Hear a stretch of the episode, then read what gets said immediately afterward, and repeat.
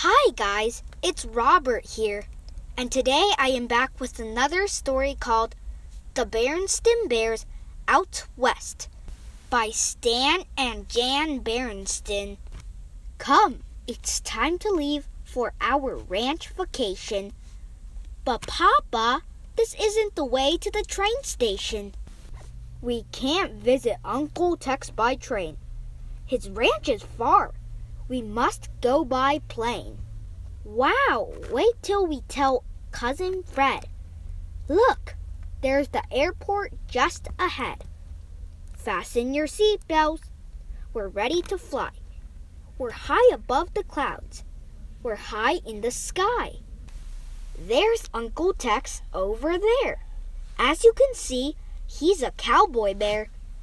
Just take a look at how he's dressed in a 10 gallon hat, chaps and vest, cowboy boots, and all the rest. Welcome, folks, to the glorious West. I've got the finest ranch you've ever seen, from Rio Grande to Abilene.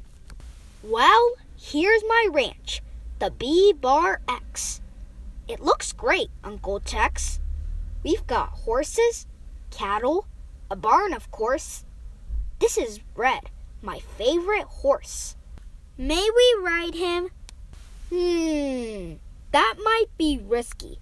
Red can be a little frisky. Cubs, I have ponies for you to ride. But first, meet Aunt Min, my lovely bride. Tex, I think I can handle Red. Red is frisky, as I said, but be my guest. You go to it. No, Papa, no. Do not do it. Will you please relax, my dear? There is not a thing to fear. And may I please remind you all no horse on earth can make me fall. Yow! You must be a little out of practice. Er, sorry about that giant cactus. Your ponies, cubs. Climb on, sister. You too, lad. And here's a buggy for baby, mom, and dad. This way, folks, follow me.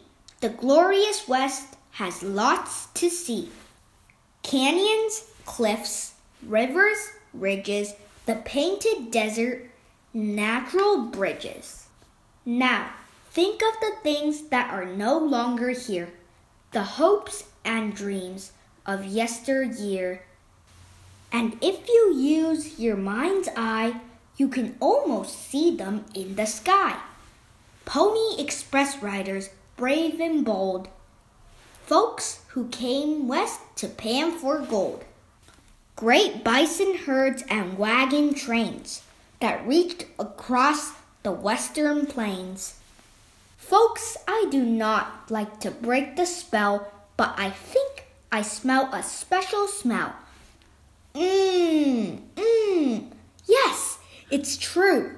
I smell Aunt Min's barbecue. So back they went with Uncle Tex to a beefsteak dinner at the B Bar X. After dinner, they watched the night sky and listened to a coyote's cry. Then it was time to leave the West. Uncle Tex, Aunt Min, and all the rest. There were bear hugs and kisses all around. Then they were up and away and homeward bound.